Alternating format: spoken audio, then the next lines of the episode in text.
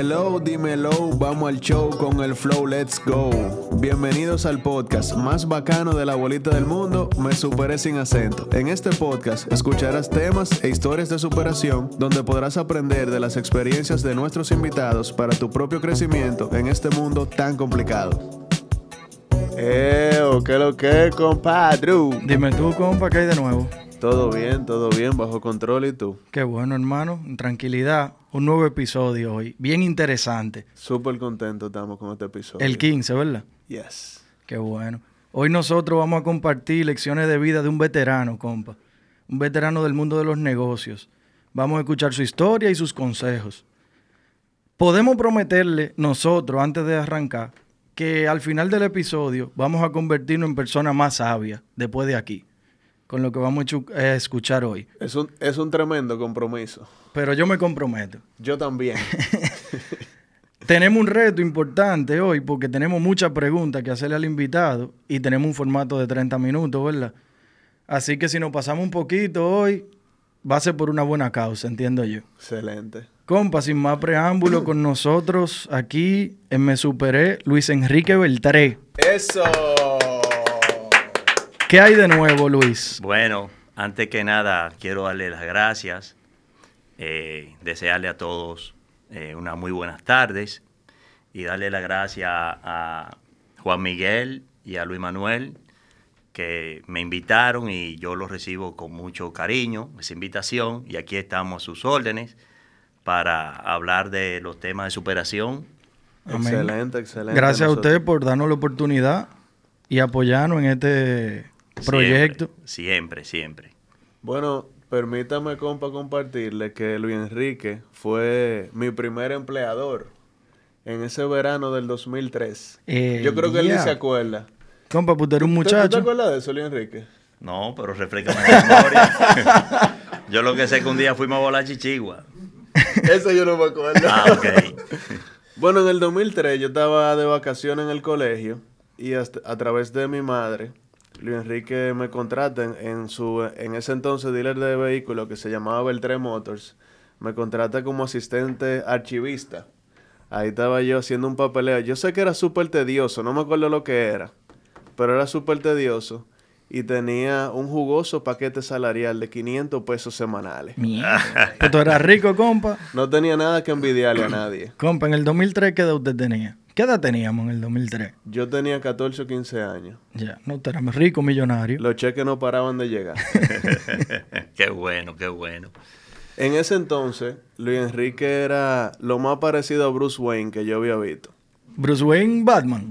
Batman. Mierda. Porque era un tipo buen mozo, rico millonario. Oye. ¿En el 2003? En el 2003. Ah, no, pues. eh, le está poniendo Itevi. Muy jovial y bueno, igual hoy nos sentimos súper honrados de que nos estés acompañando aquí y tener la oportunidad de escuchar de primera mano lo que son o lo que han sido tus experiencias de vida. Así que gracias por eso. Cómo no, cómo no, vamos a compartirlas. Luis Enrique, para empezar nosotros queremos saber quién es Luis Enrique, cómo tú te describes a ti mismo ¿Y de dónde viene Luis Enrique? O sea, ¿en qué hogar, dónde tú creciste? Esa historia de, del principio de, tu trayectoria. Muy bien, muy bien.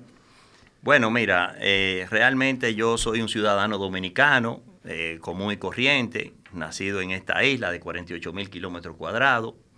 Pero yo creo que cada quien viene con su, con su designio, tú sabes. O sea, eh, ahora bien, uno es, vamos a decir, el, el culpable de su pobreza o de su riqueza. Totalmente. Creo que cada quien es culpable de su pobreza, como dice un libro por ahí. Yo vengo de una familia eh, clase media. Eh, mi papá y mi mamá fueron dos personas que siempre se dedicaron al área de los negocios, a las ventas de provisiones al por mayor. Recuerdo yo que tenía un almacén en la avenida Duarte, donde ahí eh, conjugaban todos los, los colmaderos eh, de muchos pueblos del interior y hacían sus compras ahí, se las llevaban a los colmados y lo vendían. Eh, vendían esas mercancías. Eh, yo crecí en un hogar de, seis hermanos que vivíamos juntos. pero claro, el viejo tuvo 12, tú sabes. Porque después lo oyen los otros, no, pero somos más. Pero en ese momento éramos seis, exactamente. Y entonces, pues yo viví en ese hogar con mi papá, mi mamá, mis hermanos, tú sabes, y fue un hogar, yo te diría que estable hasta cierto punto, y con buenos consejos, siempre mi papá, eh, como los hombres de aquella época, tú sabes, queriendo que uno haga la cosa de manera correcta, y de que hay que trabajar y estudiar, estudiar y trabajar. yo te digo a ti que yo, yo llegaba del colegio a las 2 de la tarde me iba a trabajar para el negocio de mi papá y mi mamá, ¿entiendes? Y es así, ya que... Desde muy temprano le inculcaron la, el hábito del trabajo. Efectivamente. Yo empecé a trabajar a muy corta edad. Eh, bueno, por con decirte a ti que yo vendí la caja de Malta Morena a 3 pesos con 10 cheles. Eso, fue temprano. Sí, sí, sí. Y la libra de arroz la vendí a 9 cheles. Y la libra de azúcar blanca a 7 centavos. Yo nunca vi chele ni centavo. Yo tampoco. no, pero eso fue los otros días. Seguro que sí. Sí, sí, sí. Luis, nosotros tenemos entendido que tú estudiaste Derecho. Correcto. Pero en el ámbito profesional te dedicas a negocios, ¿verdad? Que no, no ejerce el derecho como tal. Actualmente no. Ok. La pregunta que me surge, desde el principio tú pensaste estudiar Derecho como un conocimiento útil para los negocios o después que tú estudiaste derecho cambió tu enfoque eh, de, a qué tú te querías dedicar? Mira, yo eh, realmente eh, nunca pensé estudiar derecho cuando yo era niño. tenía un buen amigo que falleció hace tiempo, Pablo Tirado, y entonces coordinamos estudiar odontología. Pero como sin ninguna base, sino, mira, no nos gustaba mucho la matemática, pero la medicina es muy larga. Vamos a estudiar odontología. Antes de ingresar a la escuela de odontología, bueno, mi amigo ingresa, pero yo agarré a un psicólogo y fui. Y me hace una evaluación y me dice, mira, tú das para político, abogado, tú das para eso. ¿Eso fue iniciativa propia tuya? Iniciativa propia. Yo fui, yo fui donde un psicólogo. En la universidad había un departamento de psicología, me hicieron una evaluación y yo digo, no, pero por aquí es que yo voy. Y efectivamente el psicólogo no se equivocó. ¿Entiendes? ¿Te dijeron que tú, dabas para política? Político y, abogado. Ok. ¿Entiendes? Entonces yo agarré, esa es la realidad, yo agarré y me, me inscribí en la escuela de Derecho. Y de verdad que, que eh, dio en la diana porque me gustó la carrera y me di cuenta que el derecho, cuando tú lo, estudias, te das cuenta que, que es un hombre que, le surgen otras habilidades, un hombre polifacético, ¿entiendes? Sí, yo creo que el derecho... El abogado, el abogado puede tener negocio porque desarrolla esas habilidades, ¿entiendes? Que fue, así. Es una carrera bastante amplia. Yo entonces dentro del área del DER, perdona que te interrumpa, dentro de, yo tenía mi oficina de abogados realmente, eh, pero yo empecé a hacer negocio antes de graduarme. Antes de graduarme ya yo tenía, tú sabes, eh, me la buscaba. ¿Tú recuerdas qué negocio tú hacías en la universidad? Oh, pero claro que sí, claro que sí. Mira, yo primero, desde que ingresé a la universidad, entré a una oficina de abogados y el abogado me, daba unos papeles para que yo lo llevara. Yo era el mensajero de la oficina. Para legal, para legal. Y no, no, mensajero de la oficina. y yo agarré y, y, los sábados me quedaba esperando que el abogado me diera algo y no me daba nada. Pero nada, yo volví el lunes otra vez con el mismo, porque yo sentía que estaba aprendiendo a hacer esa diligencia que cuando yo sea abogado, ya nadie me la tiene que decir. Porque para tú, para tú dirigir, tú tienes que saber. Totalmente. Tú no puedes dirigir una persona que tú no sepas lo que tú le vas a decir. Tienes que saber la base. Entonces yo entendí eso siendo un muchacho. Dije, no, yo tengo que aprender cómo es el mecanismo de los tribunales para cuando yo tenga mi paralegal y mi mensajero, saberlo dirigir. Y efectivamente. Entonces, luego ahí yo comencé eh, a hacer trabajos en la mecanografía, porque antes no, en la máquina de escribir, antes no se usaba computadora. Y entonces ahí yo hacía los contratos y entonces él empezó a pagarme. Y ese dinero yo lo comencé a apretar en el barrio. 100 para 120. Buen, buen negocio. ya tú sabes. Y así comenzó eh, eh, Luis Beltré, el, el negociante. De manera que cuando yo me gradué, a mí se me, se me ofreció una beca para Costa Rica y yo dije que no, porque ya yo tenía una base bastante amplia. Tú sabes, tenía Claro. un negocio Caminando. caminando, y entonces no, no, me quedé aquí desarrollando mi negocio y obviamente abrí mi oficina de abogado, tú sabes, y ejercía la- la- el derecho. Buenísimo. Eh, Nítido. Y, y hablando de... Bueno, tú eres un tipo, eh, Luis Enrique, muy jovial y joven aún, pero tu trayectoria laboral es larga. Entonces, si tú la dividieras en etapas, esas, tu trayectoria, ¿cómo sería? Asumiendo, por ejemplo, que esa primera etapa fuiste tú prestando dinero de eso extra que tú podías ganar en tu primer trabajo como abogado, ¿cómo eso fue escalando? Mira, eh, la manera de uno escalar, yo te diría que es ahorrando para invertir. Eso era, eso era lo que yo hacía. Lo que yo me ganaba, yo no me lo comía.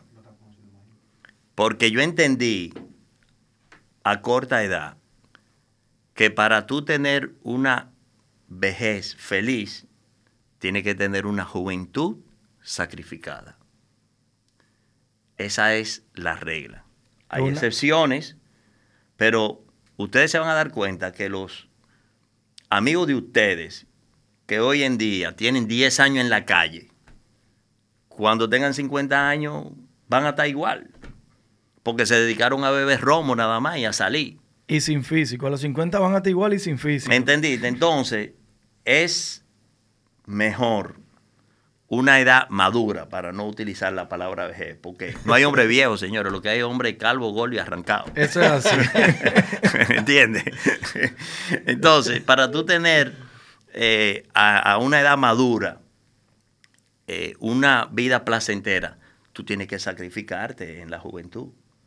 Yo creo que eh, es importante estar consciente de eso, eh, pero no mucha gente está consciente de eso y, y menos gente todavía está, dis- está dispuesto a sacrificar esos años de juventud que son innegablemente muy buenos para tener un futuro más cómodo. Sí, pero fíjate algo, no es que tú no te diviertas, porque el mejor estado del ser humano es el equilibrio. Tú puedes hacer de todo, pero en equilibrio. Ahora, si tú vas a beber romo todos los días o vas a salir a los bares diario, entonces ya tú sabes que tú no va, lo vas a gastar todo si Sí, trabajas. sí. ¿Entiendes? Y si te lo da tu papá y tu mamá, bueno, no. Peor todavía. Es peor todavía, porque no te están enseñando el valor del dinero. O sea, Claro.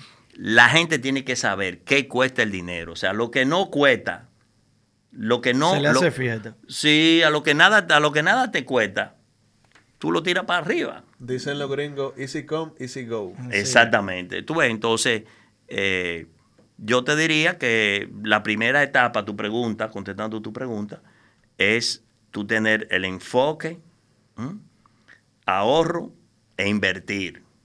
Tú sabes, para tú entonces luego poder lograr lo que tú deseas en el resto de tus días, tú sabes. Sí. ¿Qué cualidades, qué aptitudes, hablando de esa disciplina, nosotros como jóvenes y, y queriendo superarnos, debemos de tener para orientarnos en un camino de éxito? Mira, eh, yo te voy a enumerar algo que yo leí hace mucho. Los cuatro pasos fundamentales del éxito son cuatro. Meta, plan, acción y perseverancia. O sea, para tú progresar, tú tienes que tener una meta. Y esa meta, ponerla en un plan para llegar a la meta.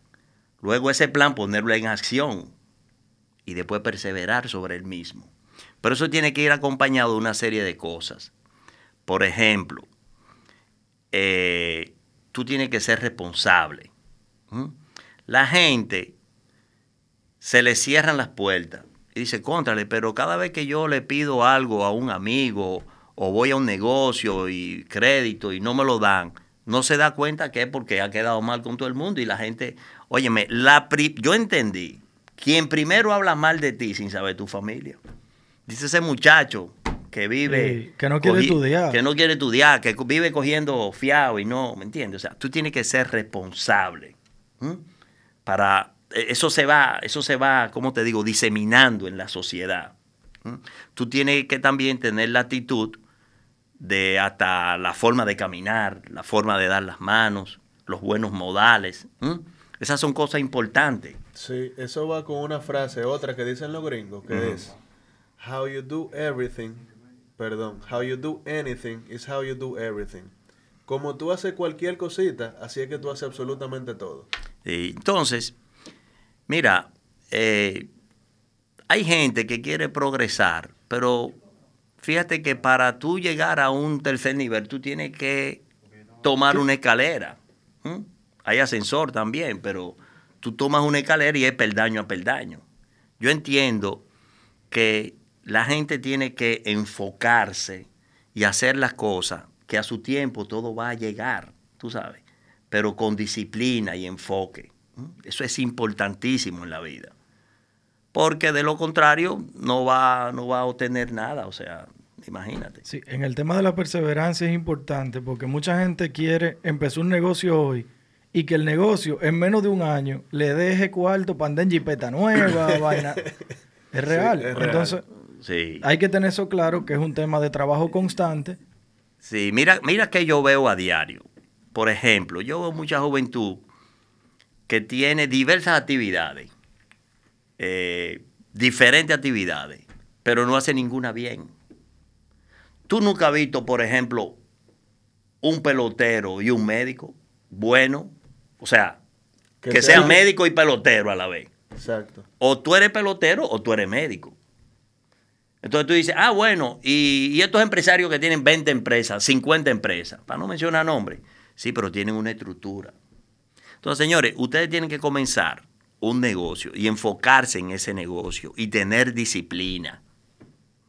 No quieran tener un negocio pequeño que ustedes todavía no lo han desarrollado, no tienen la estructura y quieren tener dos negocios más Claro. porque no van a hacer ninguno bien. Eso yo lo veo a diario. ¿Entiendes? Nosotros también lo vemos a diario. Sí, entonces tú tienes que tener un negocio y enfocarte, tú sabes. Sí. Y hay gente que son buenos administradores, pero son malos vendedores. Y hay gente que son malos vendedores y buenos Y- administradores. Entonces tú tienes que conocerte y saber ¿En qué tú eres qué bueno? tú eres.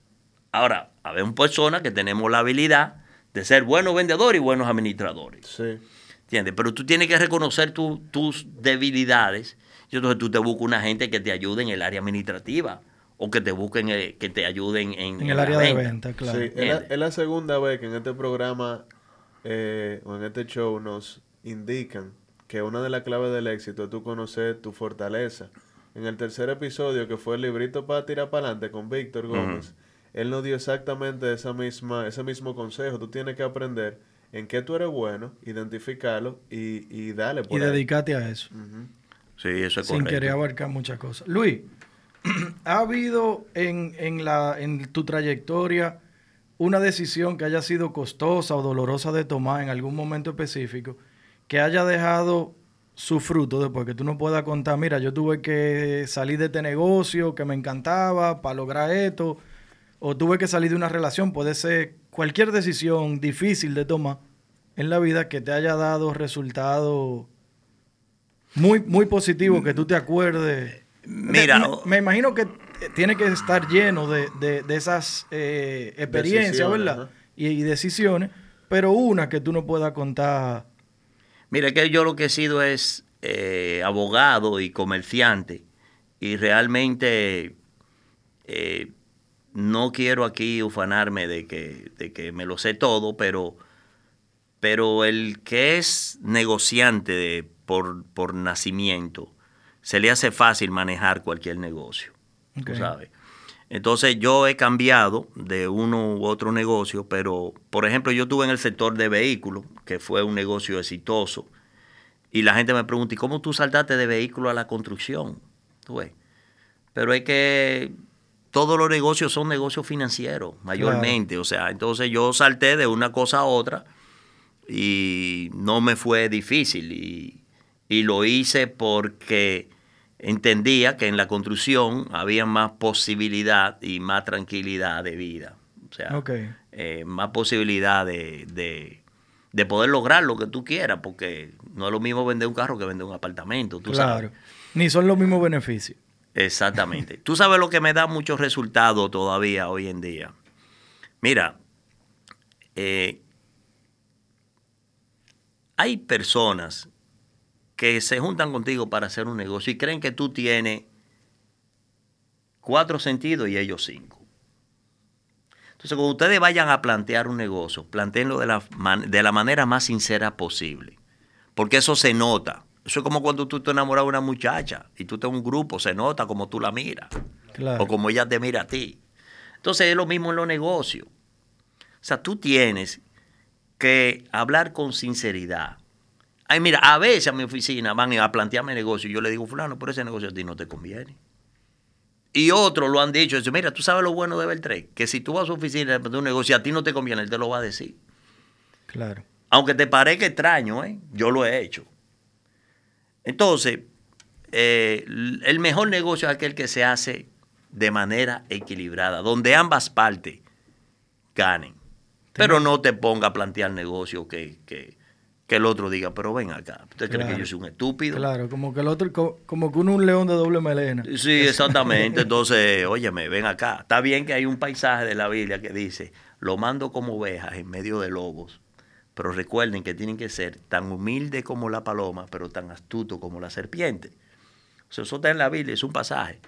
Tú tienes que defenderte, ¿tú entiendes? Claro. Pero, tú, pero también tú tienes que plantear cosas, o sea, justas. Claro. Y que, la gente vea que tú, que tú le estás planteando algo, eh, el mejor negocio donde ambos salen riéndose, tú sabes, salen contentos. eso a mí me ha dado muchos resultados. Plantear cosas eh, donde los dos vayamos bien. Esas son las relaciones comerciales que maduran también. Sí, sí, sí, sí. No, y a veces son relaciones, o sea, ya te, te, te compré una cosa en un precio, pero un precio justo. Tú ves no queriendo correr más que la, porque el otro se da cuenta. Entonces no, se hace el negocio. A la larga o a la cuenta el otro se da cuenta de que uno lo jodió. Sí, sí, sí, sí, es así. Estamos de acuerdo. Luis, entendiendo ya lo que tú nos has dicho, que tu trayectoria laboral empezó desde muy joven, desde muy temprana edad, ¿a qué edad tú comenzaste a sentir una estabilidad económica que impacta? Y, y, o sea, una estabilidad económica que tú dijiste, ok, estoy bien, y, qué impacto eso tuvo en tu toma de decisiones generales? Porque yo me pregunto, yo voy en camino a eso, yo, Luis Manuel Ortega como persona.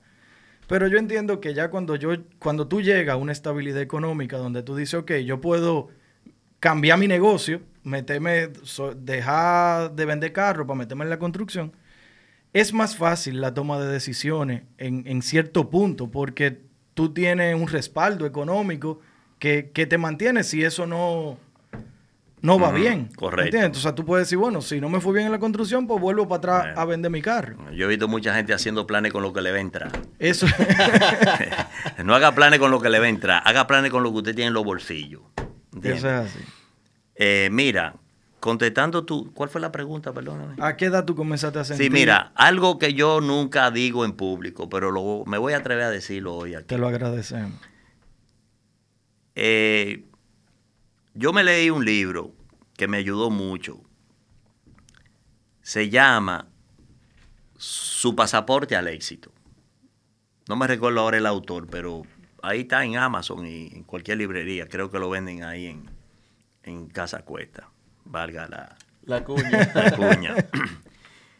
Eh, ¿Cuál fue la pregunta? Perdón, que me distrae. ¿Cómo, ¿En, qué momento tú comenzaste a sentir esta vida? Ese libro eh, me llegó. Tú sabes que a veces todo lo bueno, señores, está en los libros.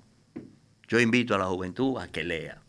Hoy en día pasamos mucho tiempo en Instagram, en Facebook, en las redes y eso. Netflix. Es bueno leer. Porque élite, los muchachos. El libro más malo, algo te enseña. Y yo te voy a decir algo. Cuando yo cumplí 20 años, yo le dije a mi papá, le dije, papi, en esta década yo voy a saber si yo voy a morir pobre o millonario. Y efectivamente, antes de los 30 yo conseguí mi primer millón. Trabajando, trabajando. ¿Entiendes? Sí. Antes de los 30 años ya yo tenía mi primer millón. Que te voy a decir una cosa. Un millón de pesos de aquella época. No, Era como un millón de dólares ahora. No, porque no estaba, no, pero eran quizá 500 mil dólares el 2 por 1. ¿Entendiste? Claro, claro Eh, que sí. Entonces, hay mucha gente que dice, no, que trabajando no se hace dinero. Eso es mentira, señores. Trabajando se hace dinero. Porque aquí hay mucha gente que no han sido funcionarios, que nunca han hecho lo mal hecho y que tienen una bonanza económica. ¿entiendes? Totalmente de Yo acuerdo. no tengo mucho, pero no necesito nada. ¿Entiendes? Y estoy tranquilo. Y de es verdad es, que yo ahora mismo, mi prioridad es la paz más que el dinero. ¿Entiendes? Porque tú no haces nada con mucho dinero y sin paz, como están hoy en día muchos en Najayo. Bueno, con muchísimo dinero, pero no tienen paz. Sí. Entonces uno también tiene que, que tener ambiciones. Pero la ambición es buena. Usted tiene que tener ambiciones para poder lograr lo que Claro. quiera. Pero ojo, una ambición dentro de respetando siempre las leyes del, del- del país donde usted vive o, del mundo, ¿verdad? Claro. ¿Eh? Una ambición que, te- que no te robe la paz. Exactamente, exactamente. Entonces, yo, eh, contestándote tu pregunta, eh, a partir de los 30, entonces mira algo muy importante. Y eso es cierto. Cuando tú consigues 100 pesos, tú sigues consiguiendo 100 pesos. Y cuando tú consigues mil, sigues consiguiendo mil. Lo difícil es conseguir los primeros mil pesos. Eso pasa con los millones. Cuando tú consigues el primer millón, los otros llegan rápido y mucho. Es así. Claro, tú tienes que tener una serie de condiciones. claro. Tú tienes que tener actitud, tú tienes que saber. eh, en Estados Unidos, por ejemplo, o no voy a mencionar Estados Unidos, en, en países desarrollados, ahora mismo están contrata- contratando la gente más por la capacidad que tienen de relacionarse con los demás que por el conocimiento. claro. Tú puedes un brain, estudiar en una universidad famosísima y llevarte mal con todo el mundo. Hay gente así que lo sacan de los trabajos porque no, no, no se llevan con nadie, porque tienen una actitud negativa. Y no pueden comunicar ideas tampoco. Exactamente. O sea, o sea, ahora mismo, o sea, ser, vamos a decir en lenguaje coloquial, ser chévere con los demás. Con todo el mundo, tú no sabes, tú no sabes quién te va a traer un buen negocio. Así O mismo. sea, traten, señores, de mantener la, la buena relación con todo el que ustedes se rodean. Y tú vas a ver que eso deja su fruto más adelante. Eso llega solo. La vibra solo, la vibra positiva, eso te llega. Y Luis, en, eh, realmente en ese momento ya de estabilidad económica, ¿tú entiendes que las decisiones se, se torna más fácil tomar decisiones? O, o- tú entiendes que mientras más dinero tú tienes, más complicado tomar decisiones porque los riesgos son mayores también? Eh, mira, eh, nunca la toma de decisión cuando se trata de asuntos económicos es fácil. Tú sabes. Eh, hay que ser muy cuidadoso porque también hay mucha gente pescando en ríos revueltos. Hay mucha gente que te pone gancho para ponerte un abogado. Entonces tú tienes que cuidarte. ¿Entiendes? Óyeme bien, más fácil es hacer dinero que mantener el dinero. Y hacerlo es difícil. Sí, pero más difícil es mantenerlo. Sí, claro. ¿Entiendes? Porque yo te voy a decir algo. Por ejemplo, no tener dinero es malo, pero tener mucho, eh, no es que, no es- vamos a decir, eh, hay que tener mucho cuidado, porque eh, a veces el exceso de efectivo te llevan a ti a hacer disparate y te pone a comprar cosas que tú dices, contra, ¿y qué hice? Porque te desesperaste, porque, Claro. porque tiene un dinero que no, no saben qué lo va a invertir, te plantean un negocio y, y te mete. Como una compra emocional, más que racional. Exactamente, sí, sí, sí, sí, sí. No, y a veces tú analizas la cosa y la analizas por arriba, porque ya me ha pasado. ¿Entiendes? Sí. Entonces uno tiene que tener mucho cuidado en qué uno va a invertir cuando uno tiene un exceso de efectivo. Porque es peligroso. Puede dar un man down y lo que te costó hacer 10 años lo puedes perder en un negocio. en, claro, en un momentico. Oh, pero ven acá. Sí, o sea que- Don Luis, en el tema de las actitudes y Pero las quítale cualidades... el don, Luis. ¿Cómo don Luis? No, está bien, está bien. ¿Cómo, cómo te sientas? Luis, en el tema de las actitudes y las cualidades que tú mencionabas ahorita que una persona debe tener, tú tienes o sea, algunas reglitas que nos pueda compartir donde ya tú hablaste de la disciplina, del trabajo duro. Sí, Pero- mira, eh, hay un, un libro que yo lo voy a recomendar que se llama Los Cuatro Acuerdos. Ese libro a mí me tocó también. Yo soy producto de los libros y no es que vivo leyendo, pero esos libritos de autoayuda son muy buenos. Los cuatro acuerdos son, vamos a ver si yo los recuerdo. Yo sé que muchos de los que me están escuchando han leído ese libro. Primer acuerdo, no hacer suposiciones. Eso es fatal. Pregunte, no suponga. Y a diario, ahora mismo, pónganse a pensar. Todas los, las incomodidades y los sinsabores y las relaciones que se han perdido por no preguntar, suponer. Relaciones de negocio, relaciones de amor. Pregunta, no suponga. Ese es un acuerdo que tú tienes que hacerlo tú. Primer acuerdo de vida contigo. Segundo acuerdo es no te tomes nada personal. Gracias, o sea, Julio. hay gente que tú, eh, tú hablas algo y se lo toman personal. Entonces no, deja fluir, Claro. Coge y deja. coge y deja, ¿entiendes? Sí, sí, sí, sí. sí. El tercer acuerdo de vida es, es hacer la cosa, no, sea impecable con su palabra. Perdón. Ese es el tercer acuerdo. Y de verdad, es muy fácil no mentir.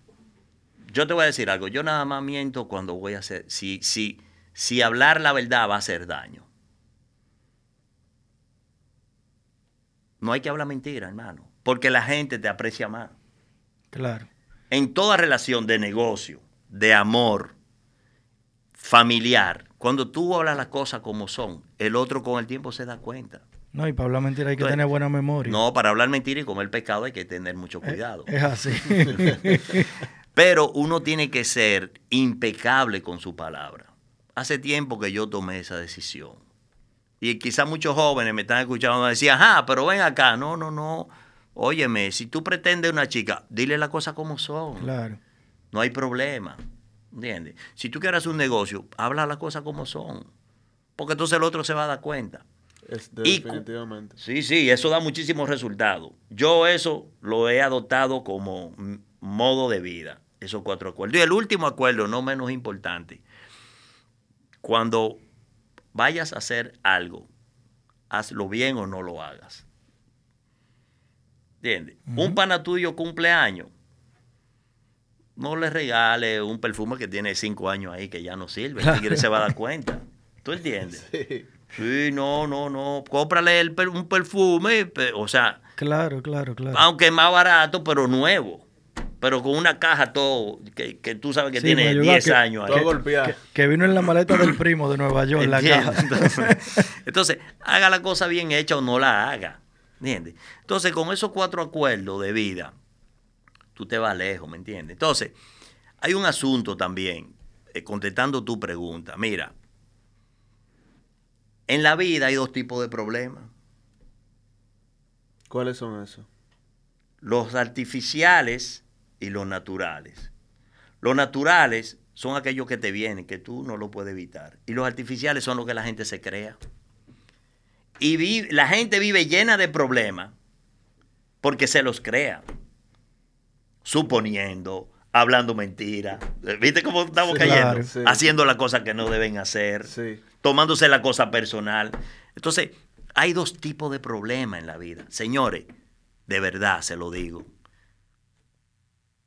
No creen problemas artificiales. Yo me paso la vida diciendo eso y discutiendo eso.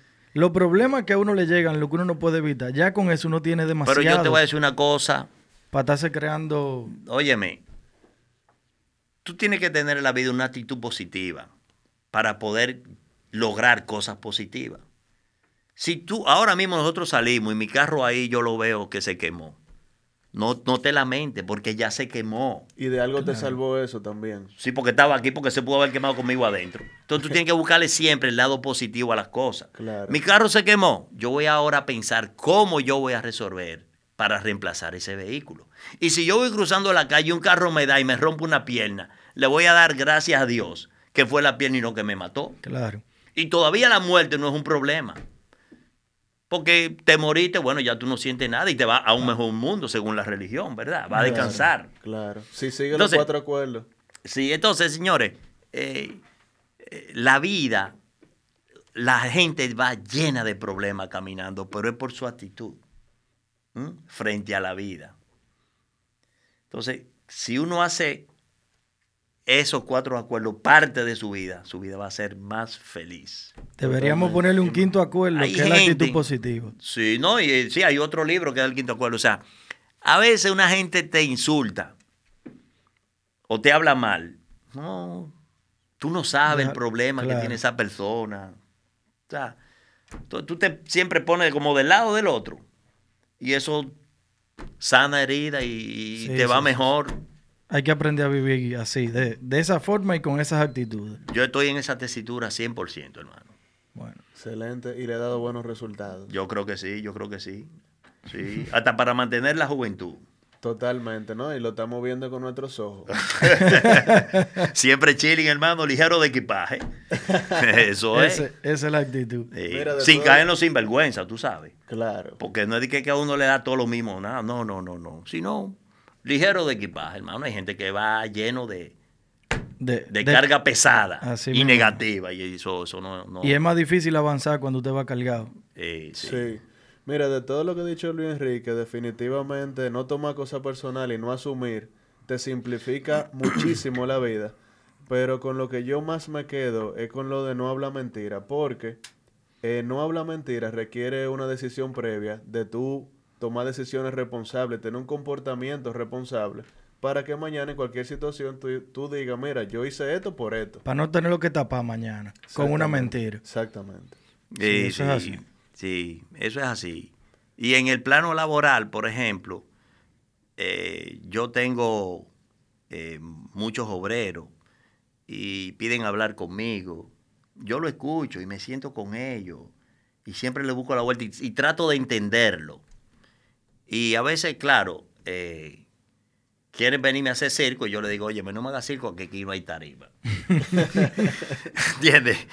Pero los que no me quieren hacer circo, yo lo escucho y, Claro. y le busco la vuelta y siempre eh, uno tiene que darse a respetar de los demás, pero tampoco eh, caer en, en que tú eres el, el- el- el poderoso, el Claro. avallazador, Hay que quedarse el con temible, nada de eso. Hay que tener los pies en la tierra. Hay que tener los pies en la tierra y tratar bien a todo el mundo. Yo tengo empleados que ya no trabajan conmigo hace 10 años y me llaman todavía. ¿Cómo está usted? ¿Cómo se siente? Para saludarme. Otras Ah, veces me llaman para, don Luis, mándeme algo ahí. Ah, está bien. Pero la- mucha gente me llama todavía. No, y que uno no lo está buscando, pero la vida da mucha vuelta. Sí, sí, sí. Y el trato a los demás es indispensable porque tú no sabes en la vida eh, a quién tú vas a recurrir en un momento dado. Porque la verdad que la mayoría de las cosas se resuelven con dinero. Pero a veces más vale tener un amigo que 10 pesos en los bolsillos. 100%, estamos de acuerdo con Y eso. eso, yo he tenido varios escenarios así. Tú sabes. Sí. Es bueno saberlo, es bueno saberlo. Eh, Luis Enrique, muchísimas gracias por apoyarnos en este proyecto. Eh, tus palabras de corazón que fueron muy edificantes para nosotros. Y nada, señor, este fue el episodio número 15 de Me Superé Sin Acento. Se le quiere mucho. Gracias, Luis Enrique. Gracias a ustedes por la invitación. Eh, en, otro, en otra ocasión podemos hacer otro programa. Cuente con eso. Y cualquier otra pregunta que ustedes quieran, pues sigo a la orden. No, está bien. Gracias, mil gracias. Gracias, Luis Enrique. Y de mi lado, bastante, con bastante aprendizaje la comunicación de hoy. O sea que yo me quedo con varias cosas, incluyendo los títulos de los libros, Está bien. que los voy a buscar para leerme. Bueno, bueno, pues. Gracias. Muchas gracias. a Nos ustedes vemos, por su equipo. invitación. Bye.